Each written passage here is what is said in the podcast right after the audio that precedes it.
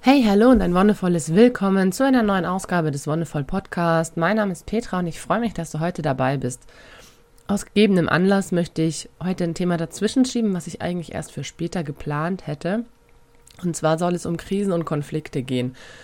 Und ich weiß nicht, inwieweit du das Weltgeschehen verfolgst, aber ich sehe es einfach momentan in meinen Augen sehr kritisch, was alles für Konflikte herrschen, was es für Krisen gibt, sei es jetzt halt auf die Flüchtlinge, aufs Klima oder auf sonst was bezogen. Und ich denke, dass es einfach sehr wichtig ist, sich darüber einerseits zu informieren und auszutauschen und andererseits bei sich selbst anzufangen, zu gucken, wo habe ich denn eigentlich Krisen und Konflikte, die ich dann noch wieder in die Welt hinaustrage und die ich ja dann auch projiziere. Es kommt immer ganz drauf an, in welcher Lebenssituation ich mich gerade befinde und wie ich mich dann auch mit den größeren Kontexten auseinandersetzen kann. Und nachdem ich selbst auch durch einige Krisen gegangen bin, möchte ich dir da einfach heute ein bisschen was an die Hand geben und dich ermutigen, dich damit auseinanderzusetzen und auch Stellung zu beziehen. Ich denke, das ist ein ganz großes Problem. In den meisten Krisen und Konflikten nehmen viele eine sehr passive Haltung ein, haben zwar vielleicht eine Meinung, aber äußern diese nicht oder selten und lassen dann erstmal passieren und schauen, was draus wird. Und entweder es geht in die Richtung, in die sie sich sowieso auch entschieden hätten oder was für sie angenehm ist, oder es geht in die andere. Dann meckern viele vielleicht rum, andere machen gar nichts und wieder andere versuchen dann natürlich für ihre Sache einzutreten. Generell hängen Krisen und Konflikten ja auch wieder mit Stress und Stresssituationen zusammen. Das heißt, dass in einer Situation, die für uns schwierig ist, in der wir herausgefordert werden, in der wir eine neue Handlung oder eine neue Handlungsweise an den Tag legen müssen, uns in Stress versetzt und in vielen Fällen eben auch mit einem Konflikt entsteht.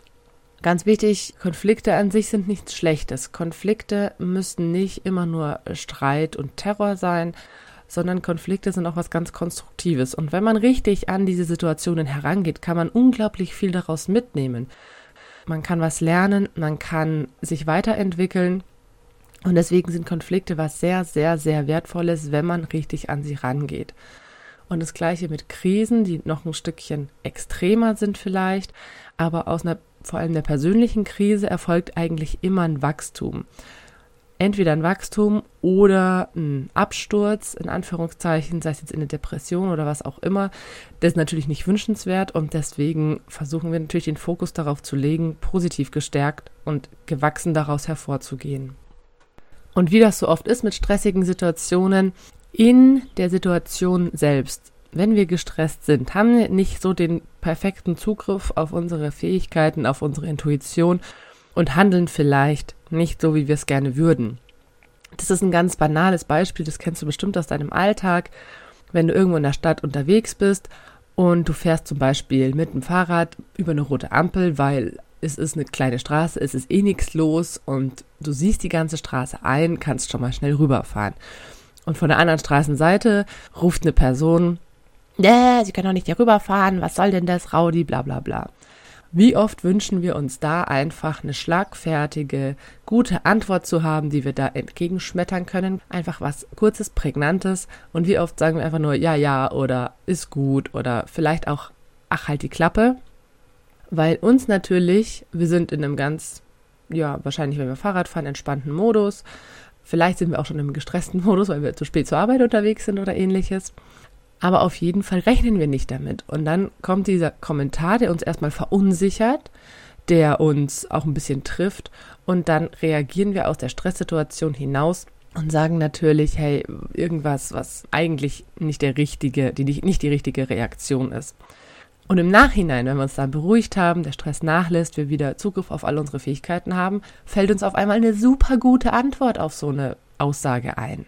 Und genau das ist es halt auch, was Konflikte auszeichnet. Wenn wir in Stress verfallen oder wenn wir uns dabei eben sehr gestresst fühlen, haben wir das Problem, in sämtlichen Konflikten eher unangemessen zu reagieren. Deswegen lohnt es sich einfach, wenn wir merken, da kommt eine konfliktäre Situation auf uns zu, trotzdem erstmal tief durchzuatmen und versuchen, möglichst entspannt zu bleiben. Grundsätzlich geht es ja bei solchen Angelegenheiten immer um eigene Bedürfnisse oder auch um Fremde. Und wenn da jetzt jemand dich zusammenscheißt, weil du bei Rot über die Ampel fährst, hat diese Person vielleicht einfach das Bedürfnis nach Sicherheit. Vielleicht hat diese Person, was das Verkehrsleben angeht, schon schlechte Erfahrungen gemacht und möchte einfach, dass sich die Leute an die gesetzten Regeln halten, um sich selbst sicher zu fühlen, um dieses Gefühl aufkommen zu lassen. Hey, alle halten sich an die Regeln, mir kann hier nichts passieren. Und wenn eben dieses Grundbedürfnis nach Sicherheit, Sicherheit ist ja, hatten wir schon mal, eins der grundlegendsten Bedürfnisse, nicht erfüllt ist, dann kommen eben diese Personen auch ganz schnell in Stress. Und dann wird es für sie sehr unangenehm. Und dann reagieren sie natürlich auch manchmal aggressiv oder überzogen. Und für dich ist natürlich auch immer die Frage, wenn du in eine Stresssituation verfällst und Konflikte entstehen, was ist dir wichtig? Was ist gerade dein Grundbedürfnis? Vielleicht sind das auch mehrere Grundbedürfnisse, die gerade angesprochen werden und es gilt sich immer erstmal klar zu werden, hey, was will ich eigentlich? Und im nächsten Schritt dann auch darum, was will mein Gegenüber vielleicht? Und sich darüber auch auszutauschen. Denn ganz oft reden wir in Konflikten daran vorbei oder aneinander vorbei, weil wir uns auf verschiedenen Ebenen bewegen. Eine Person ist vielleicht schon auf der Ebene der Selbstverwirklichung angekommen. Hey, das geht gerade nicht mit meinen Werten überein oder das kann ich jetzt gerade nicht mit meinem Normsystem übereinstimmen und meine Selbstverwirklichung scheitert daran. Und bei dir geht es vielleicht noch um ein Sicherheitsthema. Dann habt ihr da zwei ganz, ganz unterschiedliche Bedürfnisse, die ganz unterschiedlich angesiedelt sind. Und da werdet ihr sehr, sehr schwer nur auf einen gemeinsamen Nenner kommen, wenn ihr euch nicht vorher darüber im Klaren seid. Und gerade bei Menschen, die dir nahestehen, lohnt es sich einfach, da auch wirklich drauf zu gucken und zu achten und nachzufragen. Ich meine, bei der Frau an der Ampel wirst du jetzt nicht hingehen oder bei einem Mann an der Ampel und sagen, ah, kann es vielleicht sein, dass sie dann äh, Sicherheitsbedürfnis haben, dann tut mir das sehr leid und wird nicht passieren. Aber wenn du das in der Familie oder bei Freunden merkst, dann wirklich rentiert sich total, da dem nachzufühlen und nachzufragen. Ja, wenn diese großen Fragen geklärt sind, was brauche ich eigentlich? Welches Bedürfnis möchte ich denn eigentlich stillen? Oder welches Bedürfnis ist gerade angekratzt? Dann kann es eben auch in einem nächsten Schritt dazu gehen, an diese Lösung heranzutreten. Und es gibt da ganz viele schöne Methoden. Die bekannteste ist wahrscheinlich die gewaltfreie Kommunikation. Aber es gibt auch, ohne jetzt da irgendwie großen Seminar aufziehen zu müssen, Grundregeln oder Grundwerte, mit denen man eine Kommunikation in Konfliktsituationen konstruktiv und fruchtbar gestalten kann. Und da hat Rogers, es ist auch ein äh, Philosoph und Pädagoge, ein paar Werte aufgestellt. Es sind drei an der Zahl und ich finde die einfach sehr, sehr treffend. Die werden auch Rogers Variablen genannt. Und wenn man sich eben an diese drei einfachen, vermeintlich einfachen Variablen hält, ist es mit einer wertschätzenden Kommunikation auch sehr viel leichter. Und zwar ist das zum einen Authentizität. Wenn du nicht authentisch bist, wird dir niemand glauben. Also wenn ich jetzt bei der Person an der Ampel feststelle, die will mich einfach nur zusammenscheißen, weil die gerade irgendwas braucht, um ihre Wut loszuwerden oder was auch immer, da ist kein wirkliches Bedürfnis betroffen, dann ist es schwierig, da wirklich in den fruchtbaren Dialog zu treten. Authentizität heißt auch, dass zum Beispiel Gefühle zugelassen werden. Also wenn man keine Gefühle zulässt, wirkt das alles ein bisschen unauthentischer, weil eine emotionale Verbindung auch immer auf eine gewisse Dringlichkeit hindeutet. Und das andere wäre die Wertschätzung. Wenn ich wertgeschätzt werde und wenn ich die anderen wertschätze, läuft eine Kommunikation einfach viel, viel entspannter. Ich kann andere wertschätzen, indem ich ihnen ganz einfach zuhöre, indem ich sie ausreden lasse, indem ich mir das wirklich anhöre, was sie zu sagen haben und nicht immer zwischen reinfahre. Ich kann das wertschätzen, auch wenn es vielleicht nicht mit meinen eigenen Werten übereinstimmt und mir bewusst machen, okay, das ist eine andere Person mit einer anderen Biografie, ganz anderen Hintergründen, die hat einfach auch eine andere Vorstellung. Die Empathie wäre das dritte. Also Empathie bedeutet eben einfühlsam, empathisch zu sein, sich in die andere Person hineinversetzen können. Und das spielt natürlich auch ganz stark mit rein. Also die drei Variablen hängen auch miteinander zusammen, stehen in Verbindung. Wenn ich mich einfühlen kann in die andere Person, kann ich natürlich auch viel wertschätzen, damit ihr umgehen und bin selbst auch authentisch. Und diese drei vermeintlich kleinen Variablen, Empathie, Wertschätzung und Authentizität, sind ganz entscheidend, dass eine Kommunikation eben auch gelingen kann, dass es eben nicht im kompletten Streit und Chaos endet und dass wir daraus, wenn wir einen Konflikt haben, wirklich fruchtbar was machen können, neuen Ideen hervorgehen und ähm, selbst daran wachsen können. Ganz wichtig finde ich dabei eben auch zu sagen, was mit der Wertschätzung so ein bisschen einhergeht, ist die Akzeptanz. Also, dass ich nicht die Meinung der anderen Person teilen muss, auf gar keinen Fall. Wenn jetzt halt jemand zu mir herkommt und sagt, ja, hier ist doch total gerechtfertigt, dass der Hambacher Forst gerodet wird, wir brauchen die Energie, sonst kommt es zu Engpässen, dann sage ich, nee, sorry, es kann einfach nicht sein, dass man da ein Waldgebiet abholzt, das schon uralt ist, wenn eigentlich sowieso schon der Klimawandel so weit voranschreitet, dass es totaler Schwachsinn ist und dass ja der Kohleausstieg auch schon beschlossen ist. Aber ich muss akzeptieren oder ich sollte akzeptieren, dass es einfach Menschen mit anderen Positionen, anderen Meinungen gibt. Ich meine, gerade jetzt, wo Wahlkampf ist, sieht man das ja häufiger. Ich frage mich auch immer, wie man bestimmte Parteien wählen kann. Aber dann akzeptiere ich das insofern, dass ich sage, hey, du hast eine ganz andere Biografie und einen ganz anderen Hintergrund und vielleicht ergibt es in deiner Welt einfach Sinn. Das ist der große Schritt, dass man Menschen, auch wenn man produktiv und konstruktiv mit ihnen sich austauscht, nicht zwangsläufig von der eigenen Meinung überzeugen will. Darauf kommt es im Konflikt gar nicht an. Und das ist der Grund, warum sich Konflikte oft versteifen. Weil beide Positionen oder wenn es auch mehr Positionen sind, auch drei oder vier, auf ihrer Meinung beharren und sie als allein gültig dargestellt wird, als das Nonplusultra und alle anderen daneben sind nicht zulässig oder totaler Schwachsinn. Und natürlich kann es sein, dass du davon überzeugt bist, dass das so ist, dass deine Meinung das absolut Richtige ist. Aber dann sind es die anderen ja auch oder die anderen könnten es genauso sein. Und dann wird es natürlich schwierig, sich da irgendwie zusammenzufinden. Und wenn man den ersten Schritt geht und zu sagen, zu akzeptieren, okay, da gibt es eine andere Meinung, die genauso ihre Berechtigung hat, dann hat man eine Grundlage, um auch wirklich in den Dialog zu treten. Konflikte und Krisen können aber auch und vor allem auch in Entscheidungssituationen auftreten. Wenn ich für mich allein entscheide, kann das manchmal auch zu einer eigenen Krise, zu einer persönlichen Krise führen, wenn ich mir eben selbst nicht sicher bin, wenn ich eine schwerwiegende Entscheidung für mein Leben zu treffen habe oder wenn es zum Beispiel auch ein Ereignis gab, das eine Entscheidung erzwingt, das zum Beispiel auch meine Werte komplett umstürzt, das meine ganze bisherige Lebensweise irgendwie in Frage stellt und das ist dann auch oft eine, äh, eine, Situation, in der ich mit den bisherigen Methoden, wie ich immer mit ähnlichen Situationen angegangen bin, nicht mehr funktioniert. Krisen gibt es auch natürlich im, im, größeren Rahmen. Da könnte man auch bestimmt drei Folgen drüber machen, eben bilanzielle Krisen oder auch öffentlich-kommunikative Krisen. Da möchte ich gar nicht so sehr drauf eingehen, sondern es geht mir tatsächlich eher um die persönlichen, privaten Krisen, Natürlich haben die großen öffentlichen auch was mit Entscheidungen zu tun und sind auch super wichtig, sich darüber mal auseinanderzusetzen, aber jetzt nicht in diesem Rahmen.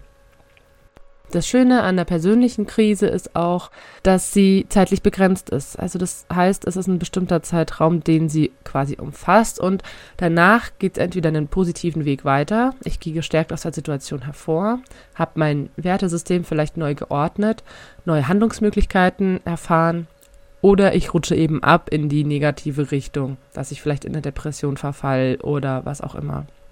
Ich selbst habe ja auch ein paar Krisen erlebt und muss sagen, dass das wirklich unglaublich zutrifft. In dem Moment, in dem man natürlich in der Krise ist oder in der Zeit, ist es natürlich super anstrengend und auch teilweise mega ätzend. Eigentlich kann man sich nicht vorstellen, dass man eben daraus wieder gestärkt hervorgeht. Aber wenn man es konstruktiv angeht und vor allem Personen hat, die einen dadurch begleiten, ich meine, wenn es jetzt eine Familienkrise oder eine Beziehungskrise ist, dann sollte mich, man sich natürlich auch ein bisschen Beistand von außen holen, von Freunden oder auch professionell.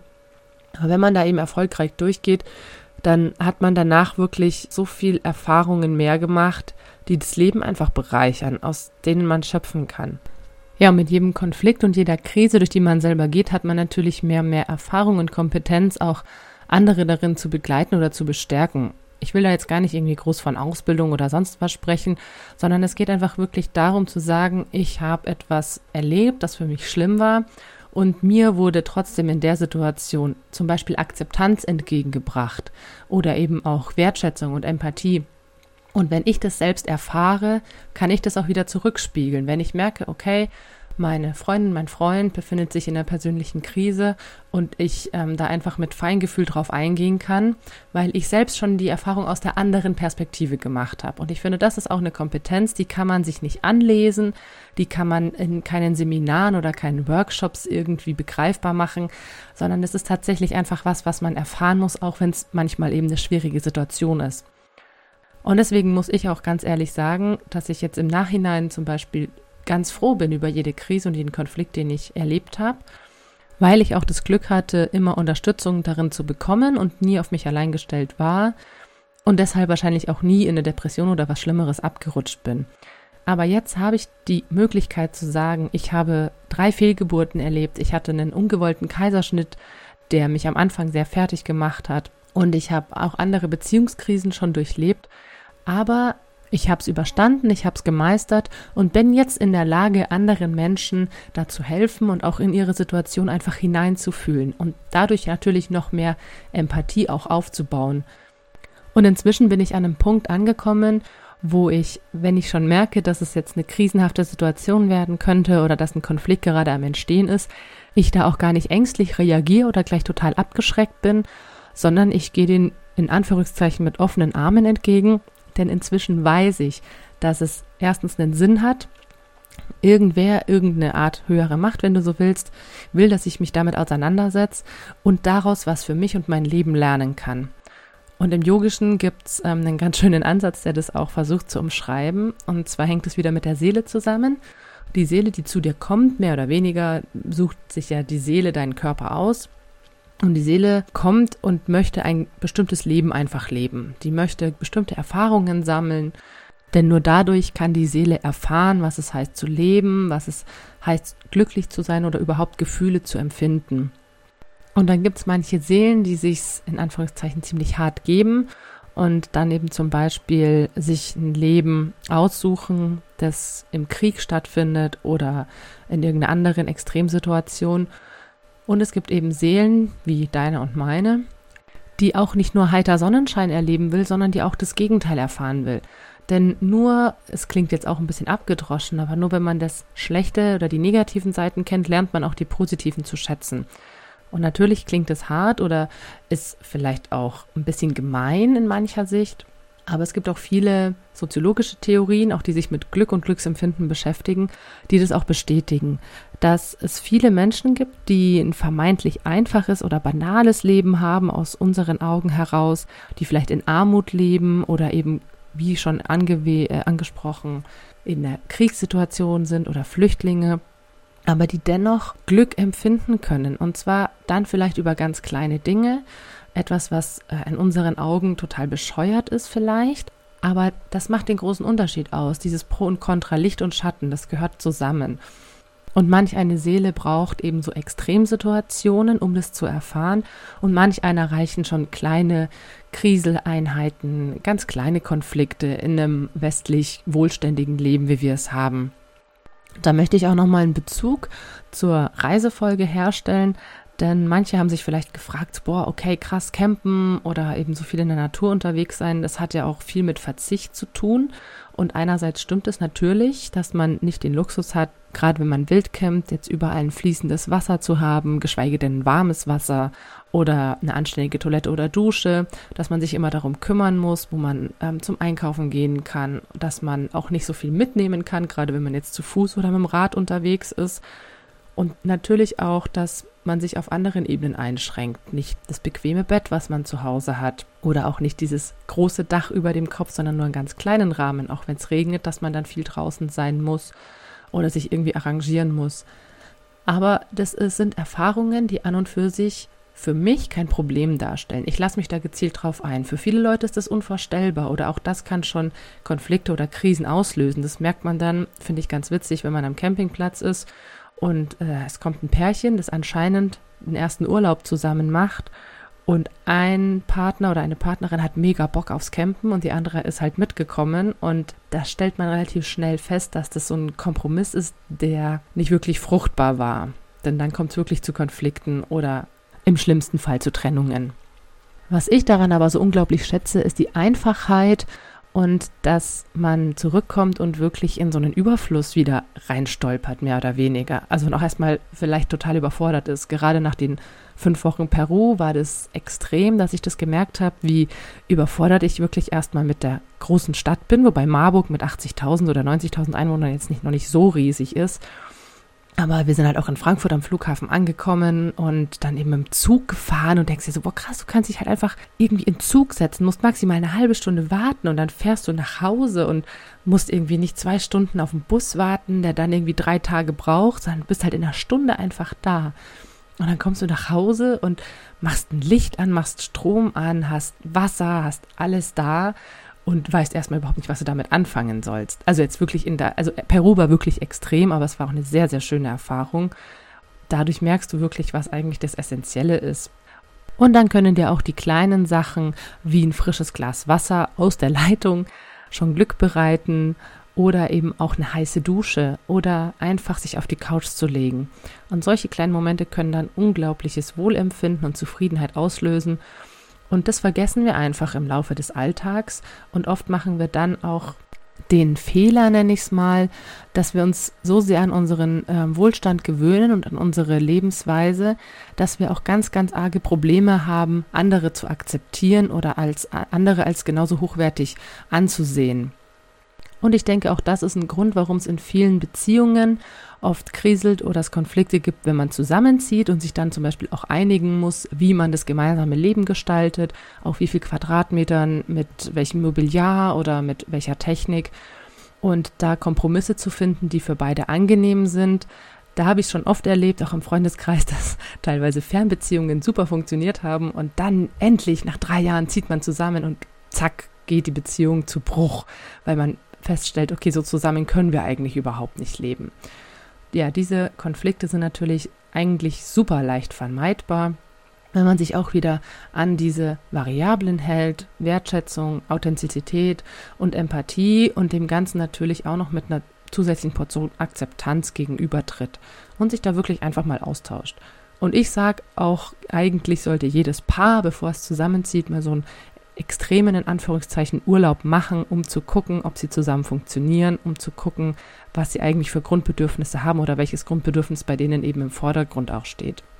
Bei anderen Paaren ist es dann so, die schaffen den Einzug wunderbar, können gut zusammen leben und dann kommen Kinder. Und da gehen dann teilweise auch wieder die Meinungen sehr stark auseinander. Und dann wird sich eben darüber sehr viel gestritten, es gibt sehr viel Reibungspotenzial, auch da sage ich, redet miteinander, kommt zusammen in Dialog und tauscht euch aus auf einer wertschätzenden Ebene und versucht es wirklich vornherein auszuräumen. Aber nachdem ich keine Paarberaterin bin und auch keine Therapeutin, möchte ich da gar nicht zu sehr weiter einsteigen. Wie gesagt, es sind nur eigene Erfahrungen, eigene Beobachtungen, die ich gemacht habe. Und ich habe immer den Eindruck, dass es tatsächlich bei meinem Mann und mir sehr harmonisch zugeht. Natürlich haben wir auch manchmal krisenhafte oder konfliktäre Situationen. Die sind aber dann in spätestens zwei Stunden vom Tisch. Das ist, glaube ich, bei vielen Paaren oder auch Familien nicht der Fall. Und deswegen kann ich einfach nur dazu raten, sich diese paar Variablen im Kopf zu behalten und möglichst versuchen, danach zu handeln. Und dann war's das auch schon für heute. Ich bedanke mich ganz herzlich fürs Zuhören. Ich freue mich wie immer über Feedback und über deine Anregungen oder Kritik. Lass gerne auch eine Bewertung da und dann hören wir uns nächste Woche wieder. Ich wünsche dir bereichernde Konflikte, alles Gute und noch einen wonnevollen Tag.